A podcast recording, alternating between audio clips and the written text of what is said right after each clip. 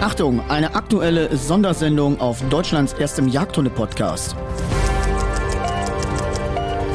Live aus dem Studio, Ihr Moderator Dennis Panthen. Ja, herzlich willkommen in einer kurzen Sonderausgabe bei Deutschlands erstem Jagdhunde-Podcast. Der Podcast ist ja im Augenblick so ein bisschen in der Standby-Phase. Das bedeutet, er ruht etwas. Ähm, das hat ein bisschen was damit zu tun, wie meine ganzen Projekte anfallen und weil ich das ja alles hier stemmen muss in der ganzen Orga. Ähm, ruht im Augenblick so ein bisschen das Podcast-Format, aber jetzt 2022 wird sich das Ganze ändern und es wird nochmal intensiver an den Start gehen, weil ich ja feststelle, das ist ja die ganzen Zuschriften, die ich von euch bekomme, über Instagram. Ähm, es hat sich eine richtige Podcast-Community gegründet und äh, das freut mich, dass ganz, ganz viele Leute an diesem Format sehr viel Spaß haben. Ich habe das auch. Aber auch meine Aufgabe wird für die Zukunft sein, dauerhaft hier einen Co-Moderator oder eine Co-Moderatorin zu finden, die quasi mich mit oder mit mir gemeinsam hier durch die Sendungen moderiert, weil das ein bisschen einfacher ist äh, als ein ja, ich mag das Podcast-Format des Monologs, was wir jetzt hier gerade machen, eigentlich ehrlich gesagt überhaupt nicht, weil es nicht so schön zum Zuhören ist, ähm, wenn jeder dauernd in irgendwie, ja, also wenn es keinen echten Dialog gibt, weil das macht die Gespräche, ähm, die ja hier auf dem Kanal laufen, eigentlich so interessant und eigentlich auch so spannend und eigentlich auch dann so vielseitig. Warum heute die Sondersendung? Ich habe ein Thema, was wirklich derart unter meinen Nägeln brennt, dass ich gesagt habe, ich muss jetzt hier ins Podcaststudio. Ähm, wir müssen drüber sprechen. Wir müssen einfach mal dieses Thema so laut benennen. Äh, es ist, also es ist so ein bisschen das Fazit natürlich daraus, was erlebe ich hier jeden Tag? Also erlebe durch die Praxis, ähm, durch viele Telefonate, wenn Leute anrufen und sagen, ah, ich habe ein Problem mit Ausbildung, können Sie mir mal helfen? Und ich stelle seit längerem, nicht nur seit längerem, aber das Ganze hat ja irgendwo immer wieder ein Muster. Und deswegen heute die Sondersendung zum Thema keine Ausbildung mehr nach Schema F. Sehr wichtig. Jetzt wird jeder sagen, jeder, äh, was ist denn Ausbildung Schema F? Man muss dazu sagen, es gibt so ein paar Dinge, ähm, die sich scheinbar immer wiederholen.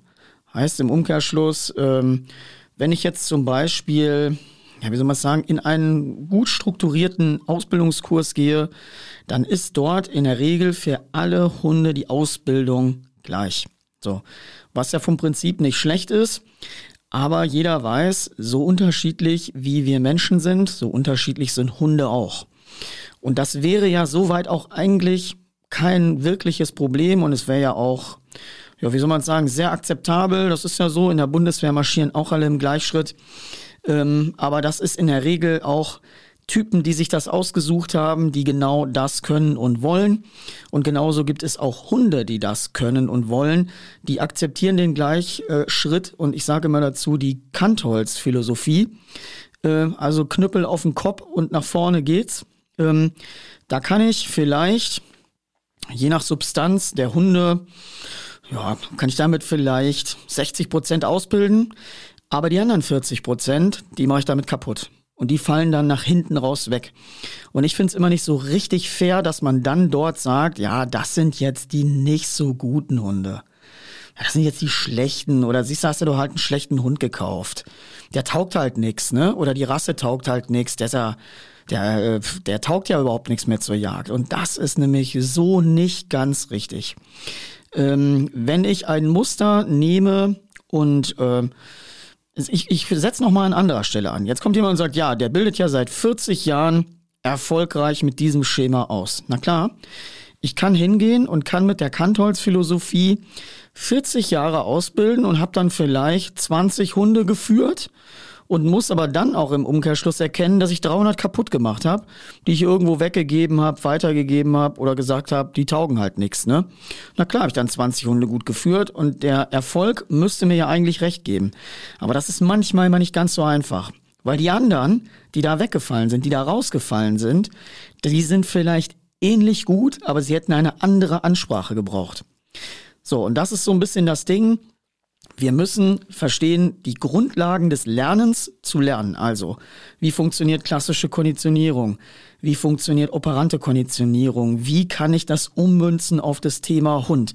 Dieses Handwerkszeug muss sich jeder Hundeführer, jede Hundeführerin heute aneignen. Das ist ein Lernprozess. Du, man muss verstehen, man muss quasi sich so gut ähm, selber ausbilden, dass du zum eigenen Trainer deines Hundes wirst. Weil nur dann kannst du das gewährleisten. Es kann in keinem Verein der Welt, da kommen wir wieder zum Thema die Grenze des Ehrenamtes, kein Verein dieser Welt kann das leisten, dass er immer und immer wieder sich individuell um Menschen und die Teams quasi bemüht. Das ist ja auch von den Abläufen her nahezu unmöglich. Das heißt, du musst so schlau werden, dass du zu deinem eigenen Trainer, zu deiner eigenen Trainerin wirst, ähm, um die ganze Methodik in den Griff zu bekommen. Das heißt, erster Plan ist Wissen aneignen, Wissen organisieren, schulen, lernen, lernen, lernen. Und dann hast du quasi dein grundlegendes Betriebsprogramm für das Thema Jagdhundeausbildung. Heißt, du hast die grundlegenden Fähigkeiten, Dinge zu trainieren, auszubilden. Das heißt, wie bewege ich mich im Rahmen von Apportieren? Wie bewege ich mich bei Abbruchdown? Wie bewege ich mich bei Leine? Wie bewege ich mich beim Rückruf? Ähm, was muss ich dafür können? Das sind deine Grundlagen. Und wenn du diese Grundlagen verstanden hast vom Aufbau, dann geht's an das große Thema der Individualisierung. Jetzt heißt es zu gucken, deinen Hund dort abzuholen, wo er steht. Ähm, auch noch mal ein anderes Beispiel aus der aus dem aus der wirklich großen Vielseitigkeit. Ähm, Gerade die Jugendsuchen, VJP und die ganzen Vorbereitungen dazu, dort sieht man wieder, wie krass das ist und wie unterschiedlich die Hunde dort agieren und funktionieren. Und wenn ich eine Gruppe habe mit sehr starken Hunden, ähm, dann kann es immer wieder mal passieren, dass da ein Hund bei ist, wo die Leute sagen, ah, die setzen sich dann ins Auto, machen die Tür zu und sagen, guck mal, ey, wir haben irgendwie einen Scheißhund gekauft. Ja, der Hund ist doch scheiße. Der kann doch überhaupt nichts. Guck mal, hast du mal die anderen gesehen? Wie geil die marschieren und, und unser, der kapiert ja überhaupt nicht, was wir von hier wollen.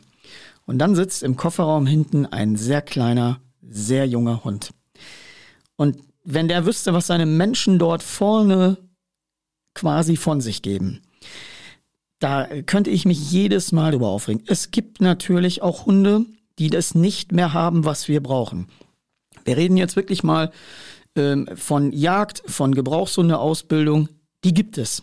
Aber ein ganz, ganz, ganz, ganz großer Teil der in Deutschland sehr gut gezüchteten Jagdgebrauchshunde haben alles das, was wir brauchen. Wir können nur nicht ein Knüppel in den Sack oder auf den Sack System anwenden, wenn wir nicht verstehen, dass jeder Hund eine eigene Entwicklungszeit hat, eine eigene Entwicklungsphase hat.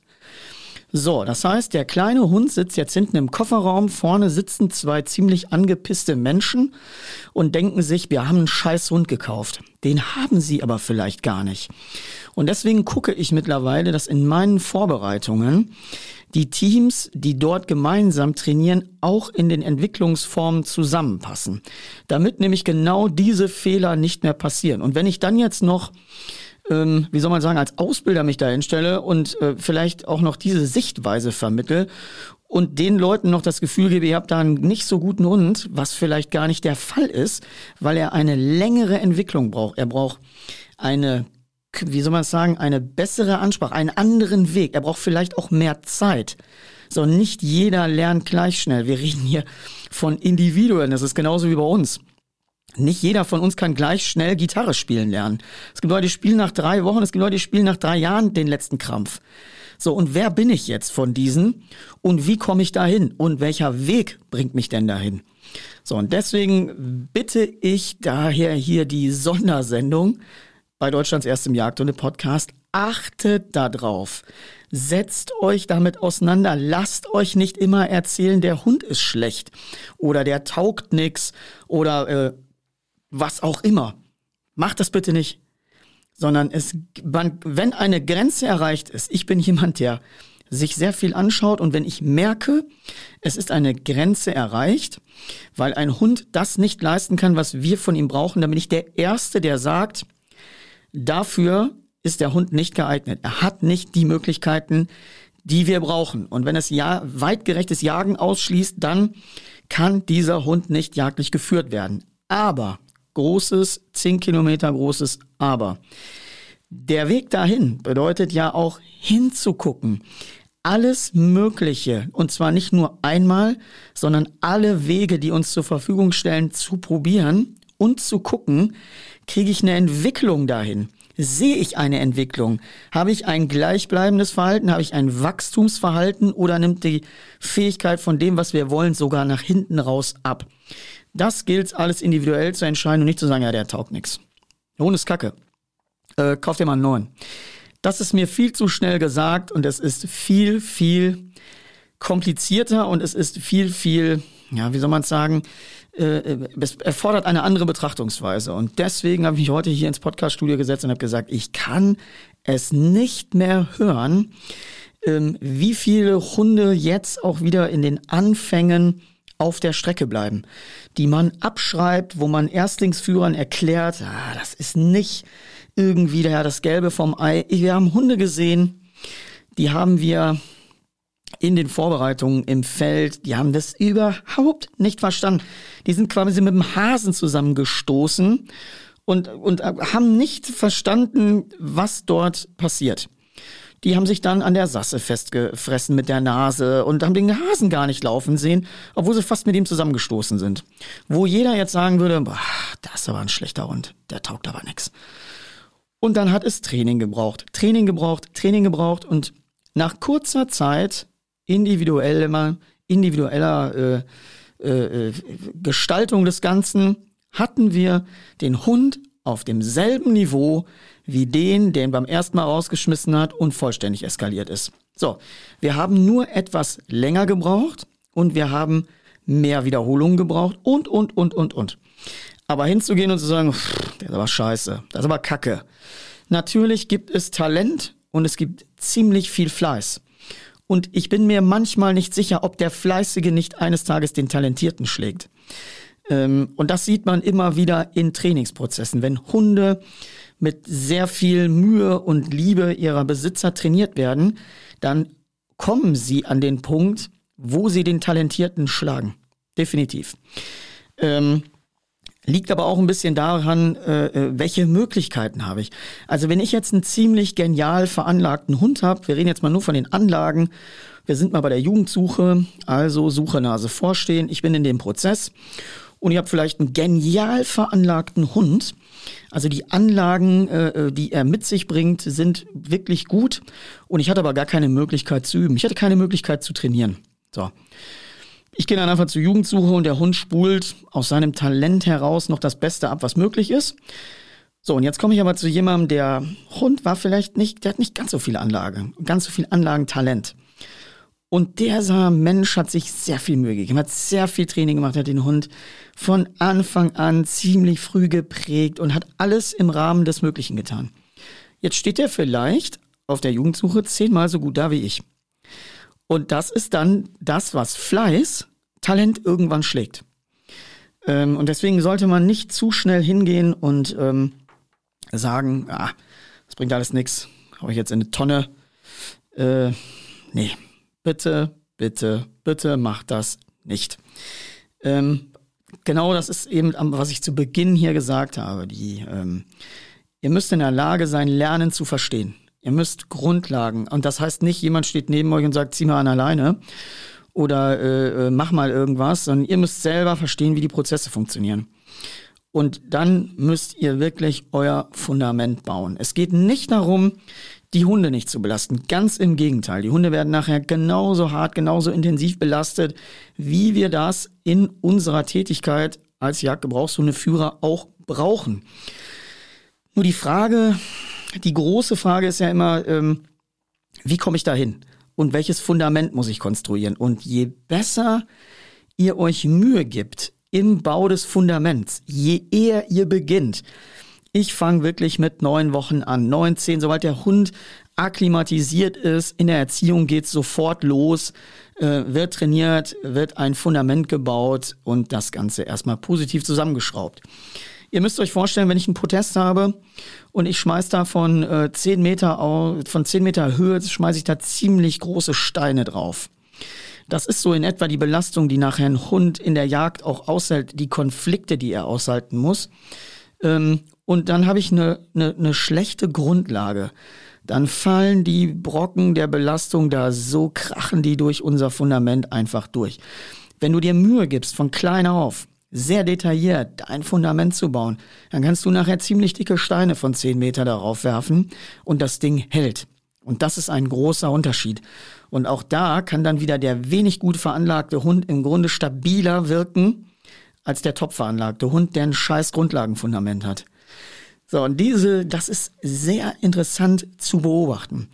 Ähm, wenn ihr mal so ein bisschen guckt und ihr guckt euch vielleicht Kurse irgendwo an und ihr guckt da mal ein bisschen über den Zaun, dann werdet ihr ganz genau vielleicht mal den ein oder anderen Hund sehen, der sich dieser Geschichte hier, äh, der dieser Geschichte hier entspricht. Und manchmal ist in diesen Dingen Druck überhaupt nicht die Antwort. Ich war mal bei einem Kurs zugegen, da hat jemand einen kleinen Hund, ich glaube, das war ein kleiner Münsterländer, angeschrien, er sollte herkommen. Und ehrlich gesagt, es konnte, also wenn man nicht ganz dämlich und völlig bescheuert war, konnte man erkennen, der Hund hatte nur Angst und wurde angeschrien und weil er nicht kam, hat man das interpretiert. Der will ja nicht hier hinkommen, der ist ja ungehorsam. Und dann hat man noch mehr geschrien. Also ganz ehrlich, wenn ein Hund sich dort schon Angst hat, zu mir zu kommen und ich dann noch mehr äh, schreie, dann wird die Angst von dem Hund nicht besser. Aber da wäre vielleicht einfach mal der Schlüssel, ihn richtig zu motivieren. Aber das sind Dinge, die will man nicht hören, die will man nicht sehen, sondern der Hund muss funktionieren. Er funktioniert ja auch. Aber er funktioniert nach hinten raus auf einem Motivationssystem 100 Millionen Mal besser. Ich kann das Geschwätz und dieses Gelaber von irgendeiner andersartigen Geschichte dazu ehrlich gesagt nicht mehr hören. Wo brauche ich Druck und Zwänge? Ich brauche Druck und Zwänge am Gehorsam von bewegtem Wild. Da sind sich alle einig. Da wird nie ein Weg dran vorbeiführen. Aber woran führt denn ein, wieso, wieso zum Teufel brauche ich Druck und Zwang im Apportieren? Das ist eine absolute, das ist ein absoluter Trugschluss, weil hier in diesem System wird A viel zu viel verwechselt. Man, man generalisiert auch hier, kippt man quasi seinen Haufen Eimer Scheiße, den man im Hirn hat, auf die gesamte Übung und kapiert überhaupt nicht, in welcher Lage bin ich. Bin ich in einer Anlernphase? Trainiere ich anders als in einer Aufbauphase? Anders als in einer Absicherungsphase? Und wenn ich das alles schon nicht lerne auseinanderzuhalten und ich von Anfang an nur Feuer da drauf mache, äh, dann brennt mein Haus ganz schnell. Und zwar lichterloh. Und ich kann da nicht mehr viel retten. Ein Hund, Leute, auch gerade im Apportiervorgang. Ein Hund ist ein bisschen wie eine Flasche Glas. Stellst du dich da drauf, ist sie ziemlich stabil. Bricht sie irgendwann zusammen, kannst du sie gerne wieder zusammenkleben, aber sie wird nicht mehr die Stabilität erreichen, die sie vorher hatte. So. Und das ist beim Hund ähnlich. Machst du ihn kaputt, kannst du ihn nicht mehr richtig stabil bekommen. Das Ding ist vorbei.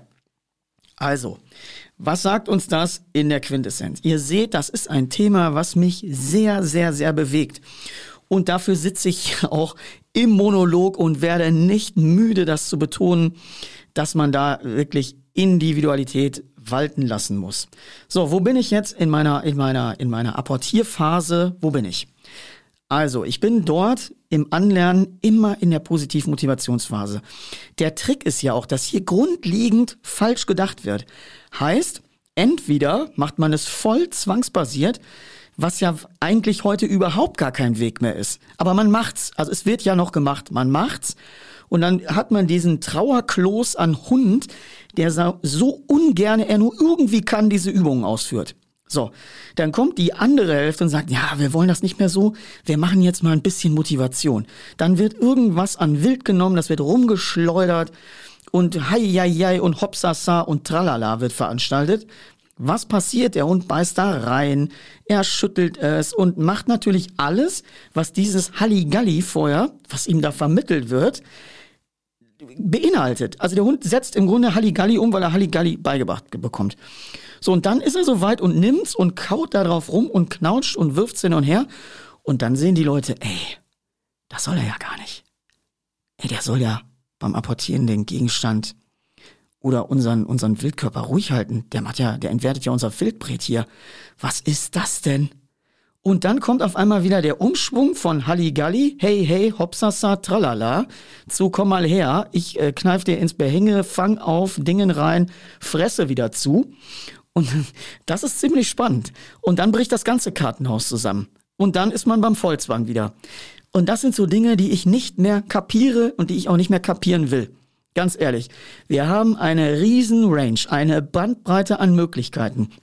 Und wer meint, wir haben ja heute das, die große Fähigkeit, wir können einen Knopf andrücken und dann haben wir Internet und dann können wir sehr, sehr, sehr, sehr viel sehen. Und man kann ja mal so Teile von YouTube sich angucken. Da sieht man auch genauso viel Mist, wie man Gutes sieht. Überhaupt keine Frage. Wenn ich dort ausländische Jagdhunde-Kanäle sehe, ja, muss ich, können wir mal gerne Reaction-Videos auf YouTube dazu machen. Und zwar nicht aus Besserwisserei und ö, ö, ö, ö, was macht ihr denn da, sondern wirklich mal die kritische Auseinandersetzung mit den Inhalten. Das ist ja das, worum es geht. Ähm, alles andere, diese, diese Generalbepölung, alle sind scheiße, aber nur ich weiß es, ist ja völlig falsch. Das ist auch nicht das, was ich in einem Satz hier behaupten würde, sondern es ist ein offener Lernprozess, an dem alle mitgestalten können. Nur auf fachlicher Basis und nicht auf, öh, der Wichser hat ja keine Ahnung und die Wichser machen auch immer alles falsch und wir sind alles Wichser. Das ist alles natürlich Käse, aber diese emotional, dieses emotionale Package besitzt ja halt Hundetraining immer. Das ist ja nicht nur bei Jagdhundeausbildung so, das ist beim Agility so, das ist beim äh, äh, Schutzhundesport, das ist ja in jeder Kategorie Hund äh, ist es ja immer so. Aber wir müssen doch mal eins sehen.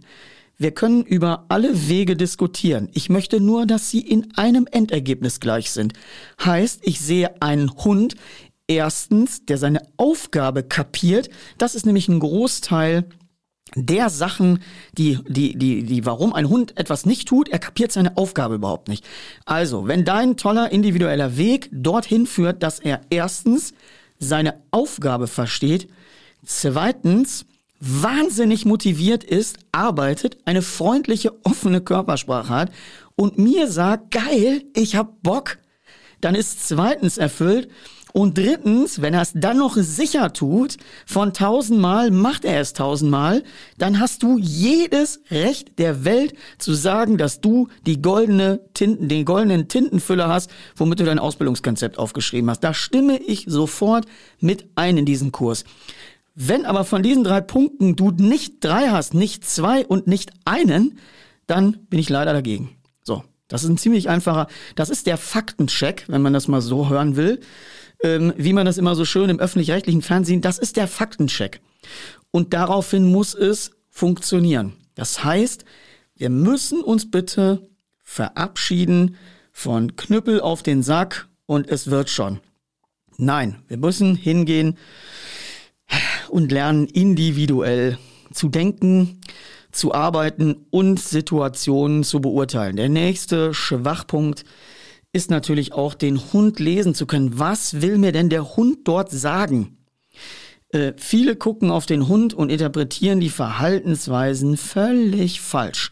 Erlebe ich immer wieder, ähm, typisches Beispiel von nicht richtig den Hund lesen können, ähm, ist in meinen ganzen Welpenkursen, Schulen, ähm, da sieht man ganz viele Leute, die plötzlich mal, ja, mein Hund, Alter, der beißt mich, der beißt mir in die Hände, der beißt meine Kinder, der beißt irgendwie, der ist, ich glaube, der ist gefährlich. So, das heißt, da wird ein ganz kleiner Hund schon irgendwo stigmatisiert im eigenen Kopf mit dem Gedanken, oh, ich glaube, der ist gefährlich. Ich bin mir irgendwie unsicher. Und das ganze Agieren daraufhin ähm, impliziert quasi Unsicherheit. Und wenn man dann den Hund plötzlich sieht, dann denkt man, was ist das denn? Das ist ja nichts von dem, was die Leute dort erzählt haben.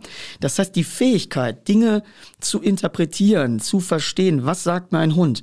Denn wenn du den Hund nicht lesen kannst, dann kannst du so viel richtige Ausbildung können, wie du willst, weil du dann immer falsche Handlungen einleitest. Du hast richtiges Wissen, aber auf Verhalten, was du falsch interpretierst, leitest du dann falsche Maßnahmen ein. Und dann hast du das Problem, dann kriegst du und kommst genauso wenig vorwärts. Das heißt, nicht nur die Fähigkeit zu wissen, sondern die Fähigkeit, den Hund lesen zu können, ein Gefühl dafür zu entwickeln, was will mir dieser Hund sagen. Mit diesen Worten beende ich die Sondersendung. Ich freue mich auf noch ganz, ganz, ganz viel Podcast-Material in 2022. Ich habe schon Themen hier auf dem Zettel, auch mit Experten, die wir hier besprechen werden. Ich hoffe, das war mein letzter Monolog-Podcast. Ähm, ich hoffe, ich konnte euch ein bisschen anregen, euch über dieses Thema nochmal ähm, ja, Gedanken zu machen. Und äh, dann haben wir quasi ja, hier die Kurzversion des Podcasts mal wieder für euch an den Start gebracht. Also bleibt gesund, bleibt motiviert und guckt mal ganz genau hin, was euch euer Hund sagen möchte. Es geht demnächst weiter. Auf geht's, Leute. Weidmannsheil, bleibt gesund.